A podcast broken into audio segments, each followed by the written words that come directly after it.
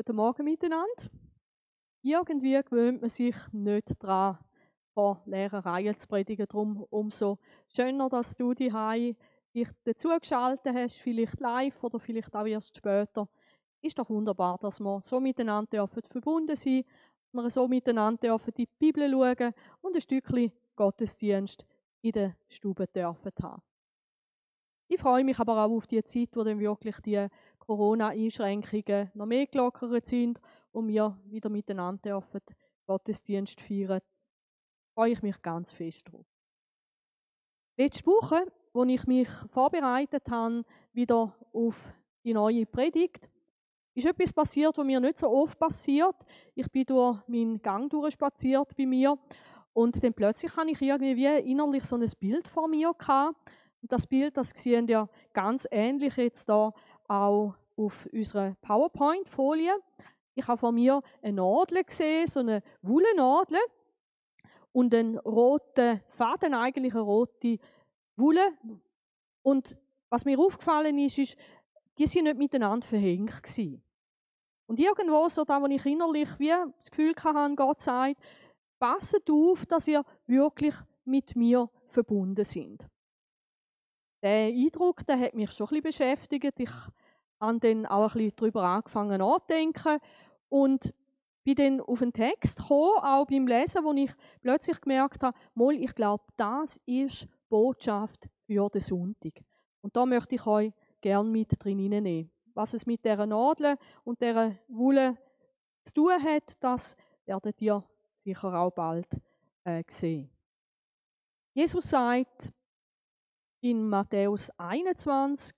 Das ist Schlusskapitel eigentlich von der Bergpredigt. Jesus hat seine Freunde und auch andere Leute, die da zugelassen haben, ganz vieles gelehrt, ganz vieles auch über den praktischen Umgang miteinander, über Beziehung zu Gott. Und am Schluss sagt er etwas ganz Bemerkenswertes. Er sagt, nicht jeder, der zu mir sagt, Herr, Herr, wird ins Himmelreich kommen. Für mich ist es wichtig, dass ich weiß, wo gehe ich an, wenn meine Zeit auf der Welt beendet ist. Und ich möchte ins Himmelreich kommen, ich möchte in den Himmel kommen und nicht jemand anders stehen. Als ich noch ein kleines Kind war, dort habe ich eins Nachgebet mit meiner Mama immer wieder betet und später dann auch allein. Da hat geheißen, lieber Gott, mach mich fromm, dass ich zu dir in den Himmel komme. Und dort möchte ich wirklich hin.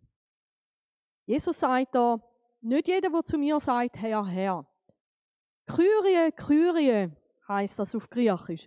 Und Kyrie, Herr, das ist eine Höflichkeitsanrede schon dort mal gewesen, wie Herr Meier oder Herr Müller und nicht einfach du Meier oder du Müller. Es hat aber auch können bedeuten, dass es eine Anrede war, wirklich im Sinn von Herr, also etwas, wo über mir steht. Und in der griechischen Übersetzung vom Alten Testament wird das Wort Herr gebraucht für die Anrede von Gott. Also wenn der Thomas Jesus sagt, mein Herr und mein Gott, dann meint er eben nicht Herr Jesus wie Herr Müller, sondern dann meint er wirklich, du bist der Herr, du bist Gott. Wenn jemand zu Jesus sagt, Herr, Herr, dann könnte es also sein, dass jemand da zu Jesus einfach freundlich ist oder vielleicht auch sehr respektvoll, aus welchem Grund auch immer.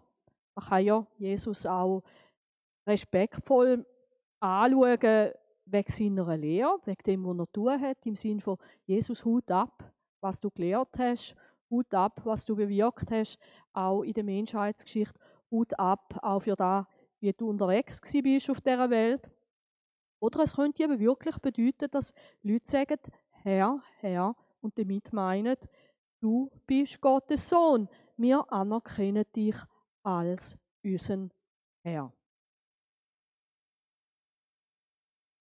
Spannend ist jetzt aber, dass da Jesus sagt, nicht jeder, der zu mir sagt, Herr, Herr. Also gibt es solche, die in den Himmel kommen, weil sie Herr, Herr sagen, aber es gibt auch andere, die nicht dorthin kommen. Und solche Sachen, die sind für mich einmal wie der Wecker am Morgen früh. Sie reissen mich aus irgendetwas anderem raus und ich werde hellwach. Jesus, warum nicht? Warum nicht alle? Was ist der springende Punkt? Jesus sagt, sondern nur der, wo der Wille von Gott tut, der Wille von meinem Vater im Himmel. Auch da ganz interessant, Jesus sagt, mein Vater im Himmel. Er hat eine besondere Beziehung zu Gott. Er ist nicht bloß ein Geschöpf, er ist nicht bloß ein Mensch, sondern er ist Sohn von dem Vater im Himmel. Und ihm ist es ganz wichtig, dass man diesen Willen muss respektieren. Also auch wenn ich zu Jesus ein Verhältnis habe, wo ich ihm sage, Herr, Herr, aber ich versuche damit Gottes Willen zu umgehen, da macht Jesus nicht mit. Ich habe dann mal recherchiert, um was geht es denn eigentlich beim Willen von Gott. Und ich bin auf vier Aspekte gekommen. Gottes Wille ist in erster Linie das, was er sich vorgenommen hat. Wenn Gott etwas will, dann hat er sich das auch so vorgenommen. Wir lesen im Alten Testament an mehreren Stellen etwas im Sinn von Herr von der Herrscharen, du hast es so beschlossen. In dem Sinn, Gottes Willen ist das, was er will. Das, was er sich vorgenommen hat.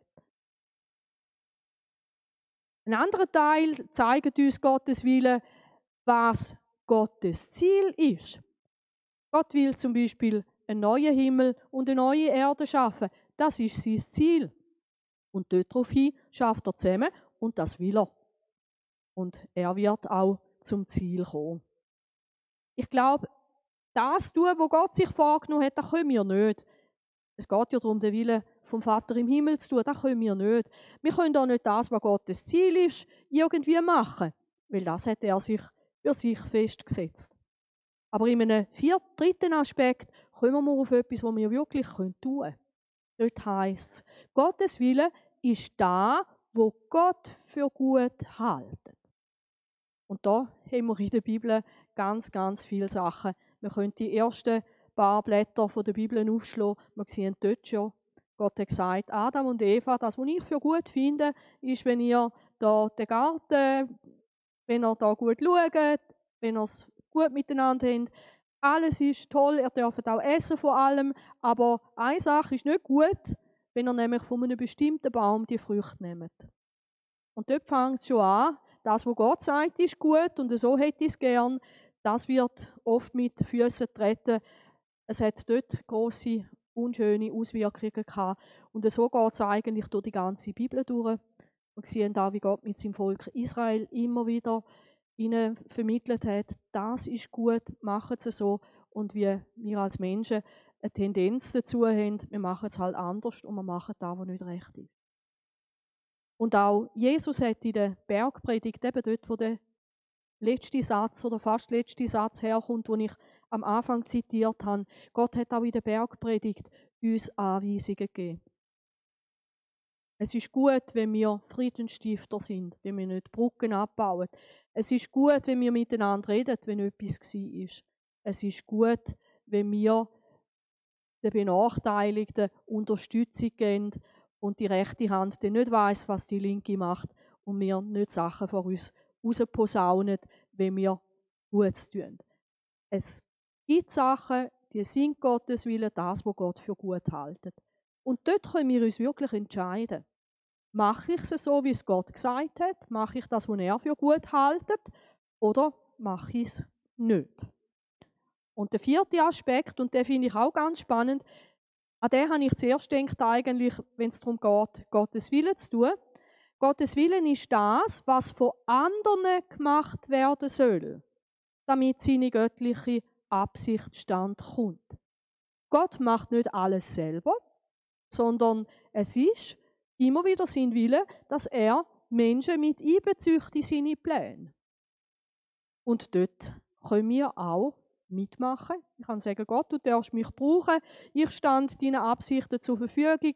Ich ziehe mit dir am gleichen Strick. Oder wir können sagen, da, wo Gott von mir will, ähm, da ist mir eigentlich gleich.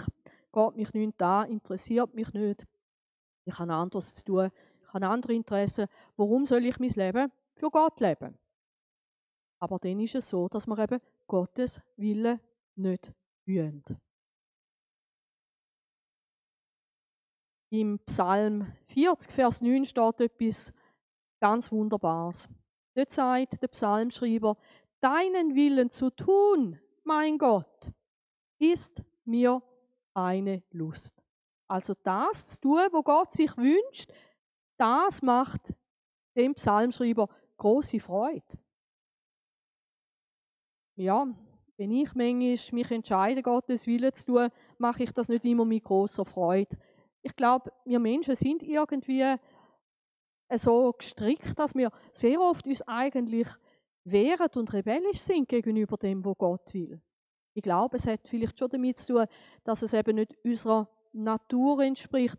Und nur dann, wenn wir mit Gott zusammenwirken, dann tun wir Gottes Willen. Ich tue auch viel lieber jemandem etwas nachtragen, wie dass ich ihm vergib. Schnell und von Herzen. Aber wenn ich darüber nachdenke und vor allem, wenn ich es dann auch mache, dann merke ich, das zu tun, was Gott sagt, das tut mir eigentlich besser. Gerade wenn ich jemandem etwas nicht nachtrage, nachtragen tue, dann ist es auch wieder weg von meiner Schulter, weg aus meinem Herz und macht mir keinen Bauchweh mehr. Übrigens, Jesus hat genau den Bibelvers für sich nochmal zitiert. Im Hebräerbrief lesen wir davon, dass er zu Gott sagt, dein Wille zu tun, mein Gott, ist mir eine große Freude. Und wenn Jesus nicht den Willen von Gott tun hätte, dann hätte kein Mensch eine Chance, zu Gott zu kommen. Und dort hat es bedeutet, den Willen von Gott zu tun, mit Freude, auch durch ganz viele Schwierigkeiten und Leid durch. Wenn ihr die Evangelien leset im Neuen Testament, Matthäus, Markus, Lukas und Johannes, es ist nicht immer eine Freude gewesen, in dem Sinn, für Jesus Gottes Willen zu tun. Er hat auch ganz viele unschöne Sachen erlebt.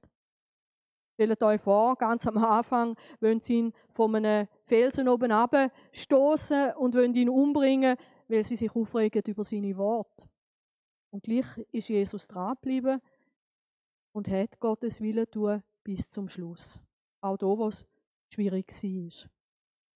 Der Psalmschreiber sagt auch, und deine Weisung trage ich im Herzen. Also wo ist der Standort von Gottes Wille, Gottes Wunsch an mich im Herzen, im Innersten. Und ich glaube, wenn wir da, wo Gott gut findet, wenn wir das, was Gott mit uns machen möchte, in unserem Herzen tragen, dann entwickelt das auch eine Kraft, zum Gottes Willen zu tun. Jesus sagt auch etwas ganz Wunderbares. Er sagt, wer den Willen meines Vaters tut, der in den Himmeln ist, der ist mein Bruder und meine Schwester und meine Mutter. Ey, wie wunderbar, wenn wir tun, was Gott möchte, dann gehören wir zu der Familie von Jesus. Was ich noch gut kann einordnen ist, dass Jesus zu mir sagt, du bist für mich eine Schwester.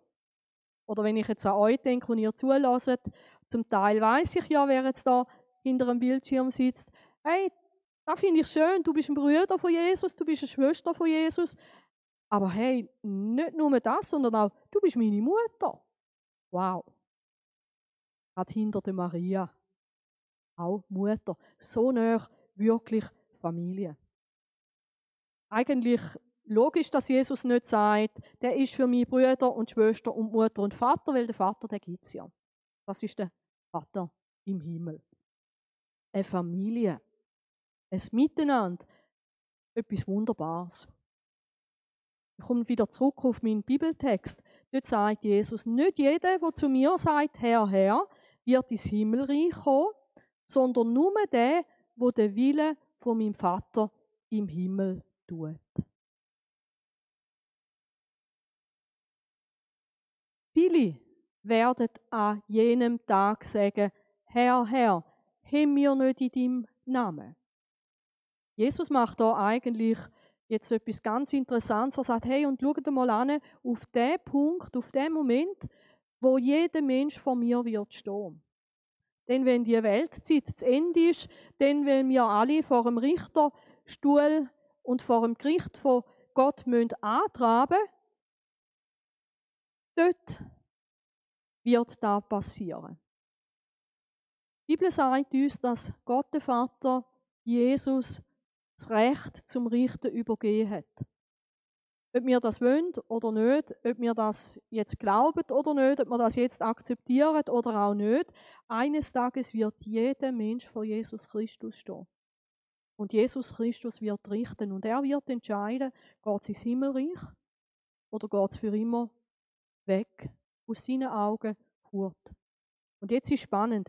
Viele werden an dem Tag sagen, Herr, Herr, haben wir nicht in deinem Namen und interessant ist, dass das die neue Genfer Übersetzung so übersetzt. Und wenn ihr jetzt schaut, ich nehme Elberfelder Übersetzung nebenzu. Sie übersetzt nämlich nicht, haben wir in deinem Namen, sondern haben wir nicht durch deinen Namen. Und das ist ein himmelweiter Unterschied. Wenn ich im Namen von irgendjemandem zum Beispiel einen Vertrag unterschreibe, dann bin ich sein Stellvertreter. Wenn ich das aber eigentlich nicht mache, weil ich autorisiert worden bin von dieser Person und ich mache das trotzdem, dann mache ich etwas sehr Illegales. Das ist wie wenn du für einen anderen einen Vertrag unterschreibst oder ein Handy-Abo löst oder irgendetwas machst und du machst es im Namen vom anderen, der kommt dann auch noch die Rechnung über dafür. Aber du bist nicht autorisiert. Du hast keine Vollmacht dann missbrauchst du den Namen vom anderen. Und im Griechischen ist es wirklich so, dass es eigentlich nicht heißt im Namen von Jesus als sein Stellvertreter oder als sein Beauftragter. Es heißt wirklich mehr durch deinen Namen. Und jetzt merkt ihr sicher auch schon, äh, da ist die ganze Sache in einer Schieflage. Wenn ich durch den Namen von Jesus etwas tue auf dieser Welt, dann benutze ich den Namen von Jesus. Für mich, mir hat es fast ein bisschen Torzberg gestellt, wo ich dann gelesen habe, was machen sie denn? Herr, Herr, haben wir nicht in deinem Namen oder eben haben wir nicht durch deinen Namen geweissagt? Weissagen heißt prophetisch reden. Und damit ist nicht in erster Linie gemeint, Zukunft irgendwie vorauszusagen, also zu wahrsagen, sondern prophetisch reden heißt für den anderen reden.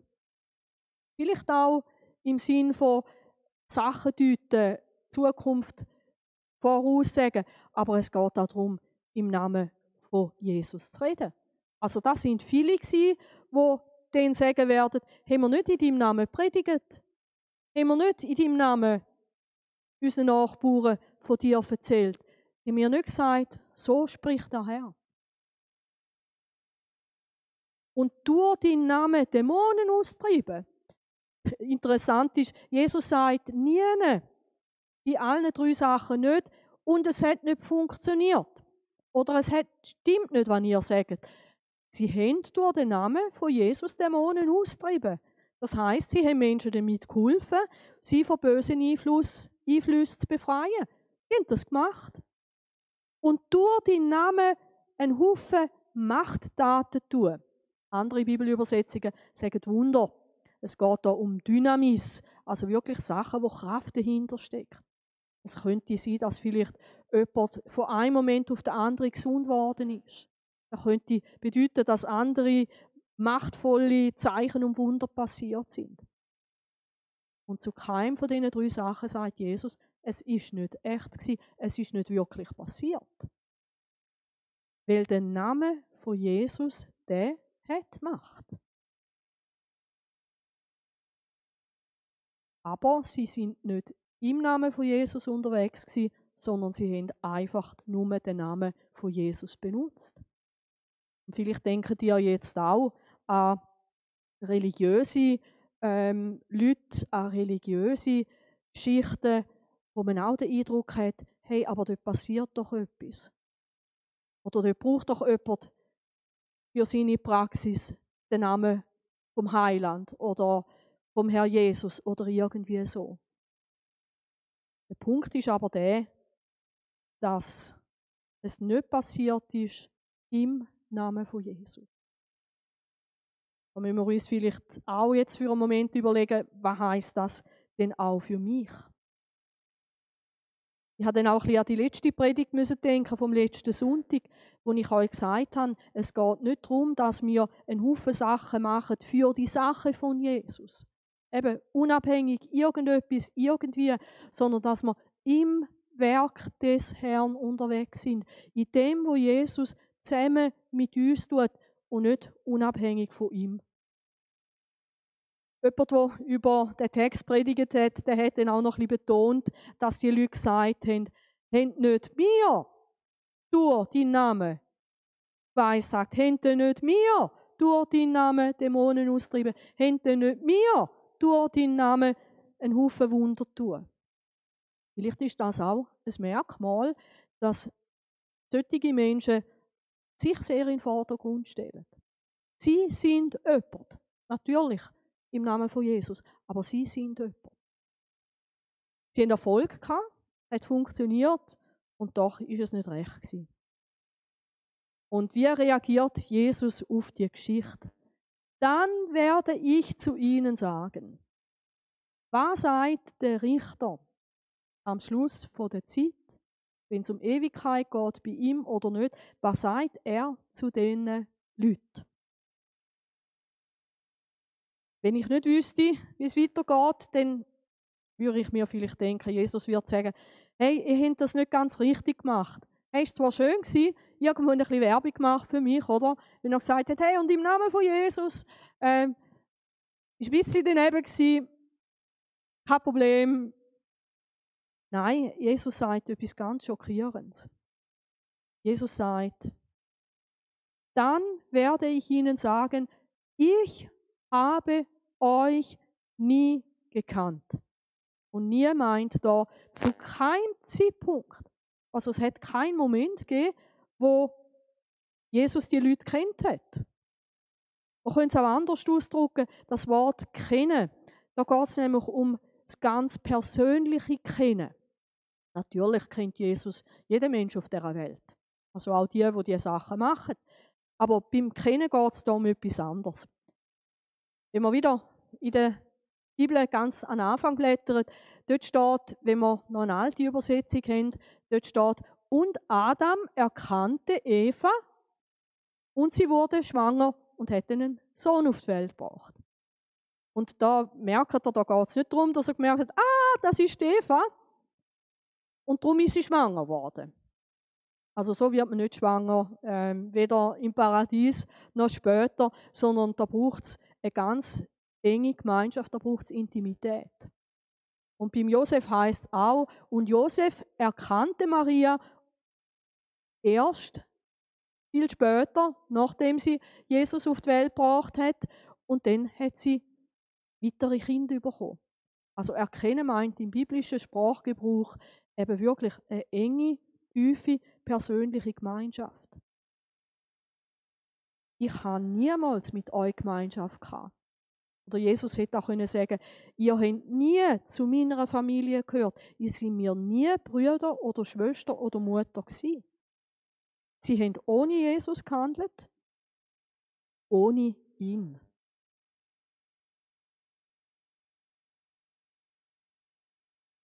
Eben, da ist man dann mit dieser Nadel wieder in den Sinn gekommen. Mit so einer Nadel ohne Faden kann ich ganz einen Haufen machen.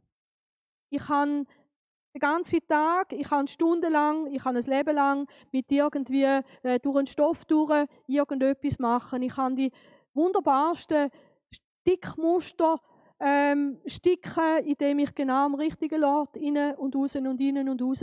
Aber wenn ich keinen Faden dran habe, habe ich am Schluss vielleicht einen Haufen Löcher im Stoff. Aber eigentlich bleibt nichts. Es bleibt nichts von dem, was eigentlich hätte sollen sein. Warum bleibt nichts? Vielleicht nicht, weil ich nicht die richtigen Bewegungen gemacht habe, nicht am richtigen Ort hineingestochen habe, sondern weil ich nicht verbunden bin. Das ist das, was gefehlt hat. Ich habe euch nie gekannt. Und dann sagt er etwas ganz Schockierendes. Geht weg von mir, ihr mit eurem gesetzlosen Treiben. Wer den Willen von Gott nicht beachtet, wer ihn nicht befolgt, mit dem will Jesus nichts zu tun haben.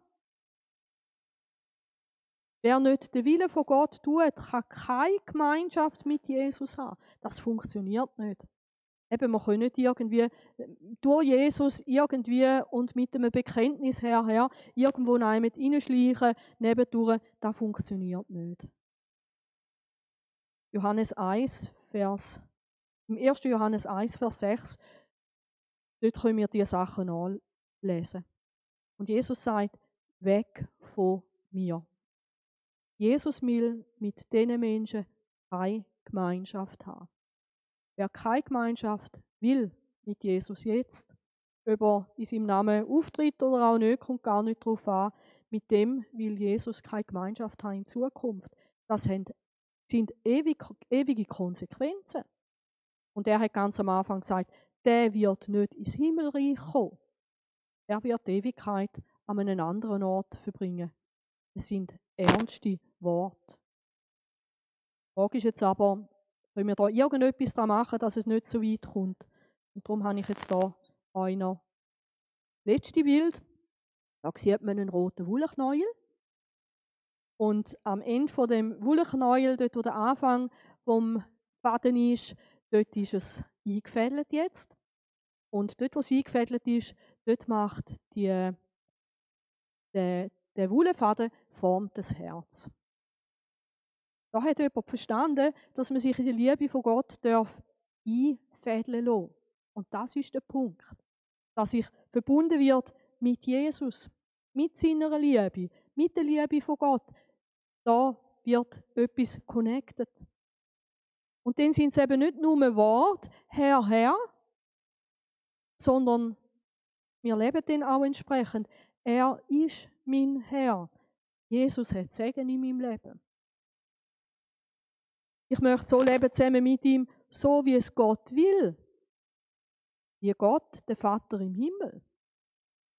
Und spannend ist, wenn wir jetzt unter dem Aspekt die Bibel lesen, dann lesen wir unter anderem auch, dass es Gottes Willen ist, dass wir an seinen Sohn glauben und ihn ehren. Das steht im Johannes immer wieder an verschiedensten Orten. Und dass wir dann eben in der Verbundenheit mit Jesus für Gott leben. Ich glaube, in der Praxis heißt das, dass wir wirklich sorgfältig auf Jesus hören. Eben die Worte, die er jetzt auch da gesagt hat, dass wir die nicht einfach auf die leichte Schulter nehmen und einfach weitermachen, sondern vielleicht wirklich anfangen, innehalten und sagen, ist das bei mir auch so? Lebe ich wirklich in der Gemeinschaft mit Jesus? Tue ich den Willen von Gott? Oder ist mir das einfach gleich? Das bedeutet, dass ich Bibel lese. Warum nicht wieder einmal ganze, die ganze Bergpredigt lesen? Matthäus 5, 6, 7. Und sich dort damit auch einen Spiegel vorhalten lassen, mache ich auch das, was Jesus da sagt? Oder gehe ich einfach darüber hinweg? Ihn ernst nehmen, sich etwas sagen lassen, sich auch korrigieren lassen sich Zeit nehmen mit Jesus. Vielleicht verändert das auch dies und mein Gebetsleben, dass wir nicht nur mit der Einkaufsliste zu Gott kommen, sondern dass wir auch versuchen, dann zu lassen. Der Wille von Gott ernst nehmen, da, wo geschrieben steht, dass wir das auch tun. Und das immer wieder aus der Begegnung, aus dem Gebet, aus dem Bibellesen, raus und in der Beziehung zu Jesus im Gehorsam von Gott gegenüber. Da vielleicht noch ganz ein wichtiges, wichtiger Punkt. Das ist etwas, da wird uns nicht immer gleich gut gelingen. Und dann ist es wichtig, wenn es einem der Faden ausfädelt oder wenn der Faden reißt, dann nehme ich mir die Zeit und ich fädle es wieder ein. Hey, und ist es, es ist gut, wenn ich es merke. Und vielleicht merke ich auch, jetzt habe ich einen Tag oder eine Woche oder vielleicht über eine längere Zeit habe ich gar nicht mehr mit Jesus gelebt. Der Wille von Gott ist mir nicht wichtig gewesen, dann fällen jetzt wieder ein. Jetzt ist noch Zeit, zum anders zu reagieren. Jetzt ist es noch Zeit, zum können einen Unterschied machen mit meinem Leben. Und schau, eben, es geht vielleicht nicht einmal darum, dass wir irgendwann können sagen, aber Jesus, wir haben doch, wir haben doch, wir haben doch.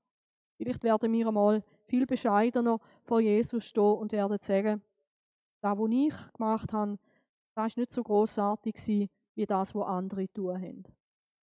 Aber Jesus wird dir vielleicht sagen, aber du bist meine Schwester.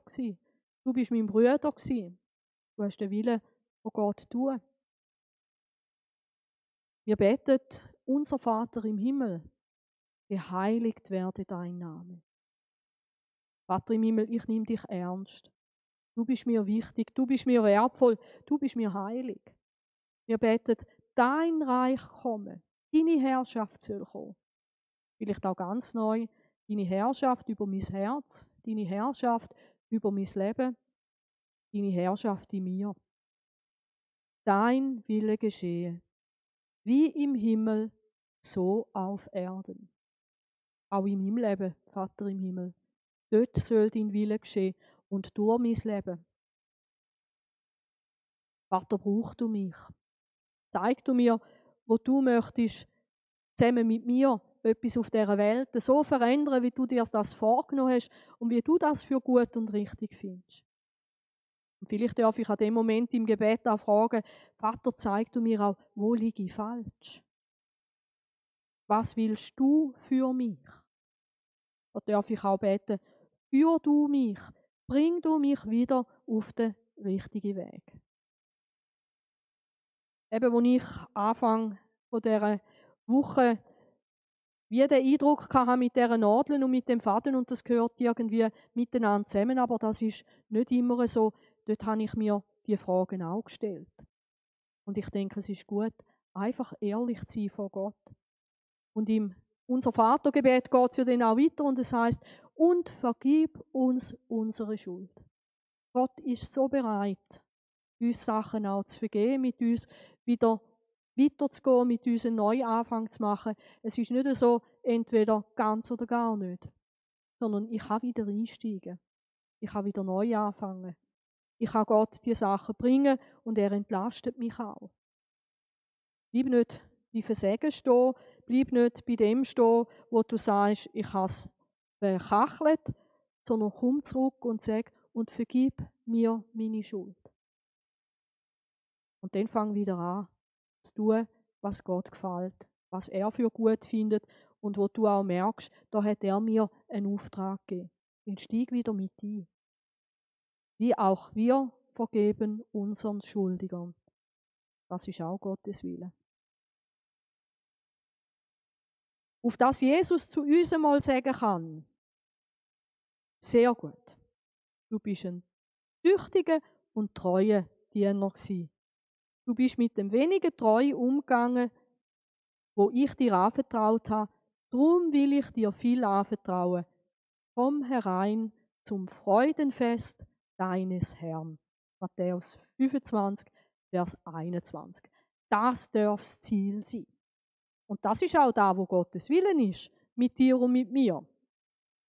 Aber wir entscheiden, lasse ich mich einfädeln, durch die Liebe von Gott, Bleibe ich dort drin Tue ich den Willen vom Vater im Himmel? Bin ich mit Jesus unterwegs? Oder lebe ich einfach irgendwie?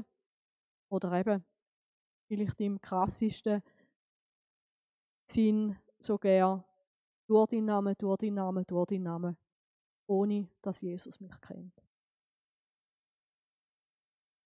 Jesus hat das nicht gesagt, weil wir keine Chance mehr haben, sondern Jesus hat das gesagt, damit wir vielleicht wach werden. Und wenn die Hai nachher noch weiterlesest, der nächste Vers, dort wird Jesus sagen, und jeder, der meine Worte hört und sie tut, der kannst du vergleichen mit einem gescheiten Menschen. Aber das wäre jetzt eine weitere Predigt und meine Zeit ist abgelaufen für heute Morgen. Und darum möchte ich gerne einfach mit euch zusammen beten. Herr Jesus Christus, manchmal braucht es das, dass uns erst krasse Wort aufrüttelt. Und das ist so ein krasses Wort gewesen, heute Morgen. Und Jesus, wir möchten wirklich anlassen, möchten uns wirklich korrigieren lassen und wir möchten uns von dir, wo uns am Schluss einmal wird beurteilen. Wir möchten uns von dir heute schon etwas sagen lassen. Danke, dass du zu uns geredet hast. Danke, dass es deutliche Worte sind. Und ich möchte dich bitten, dass wir alle, die irgendwann den Podcast hören oder uns das Video anschauen, dass wir uns das wirklich zu Herzen nehmen und dass wir wirklich darüber nachdenken. Weil der Tag wird kommen, wo wir vor dir stehen, Herr, und du wirst dir nicht ein anderer sein, wie der, wo du bist, wo du das dort mal gesagt hast. Danke, dass wir dich dürfen um Vergebung bitten, dort, wo du für uns irgend der Herr Jesus bist, ohne dass du die Autorität und Segen gehabt hast in unserem Leben. Danke, dass du uns auch vergisst, Vater im Himmel, dort, wo wir nicht deinen Willen tun haben, wo es uns vielleicht auch nicht einmal interessiert hat. Und wir bitten dich wirklich, begib uns und schenke uns einen neuen Anfang. Hilf, dass wir wieder neu einfädeln oder wenn wir eingefädelt sind, dass wir das auch bleiben und dass wir uns von dir führen und leiten lassen. So, dass wir etwas auf dieser Welt hinterlassen, wo wir werden sagen, wow, Vater im Himmel, wie großartig, dass du mich hast können. Dass etwas hat dürfen entstehen, dass etwas hat dürfen sichtbar werden von dem, was du möchtest auf dieser Welt, weil du mit mir bist. Und Herr, für all diese Sachen werden wir auch dir allein nur können dir geben, weil du bist der rote Faden in unserem Leben. Amen. Und jetzt wünsche ich euch allen einen wunderbaren Sonntag. Ich würde mich auch freuen, wenn ihr uns auch ein Feedback gebt, wie das bei euch so ankommt, auch mit den Online-Predigten. Und ich danke euch jetzt einfach auch für die Zeit, die wir miteinander in dem Sinn haben können verbringen. Ich wünsche euch einen guten Tag, hüt euch Gott und bis auf Wiedersehen und auf Wiedersehen. Ciao miteinander.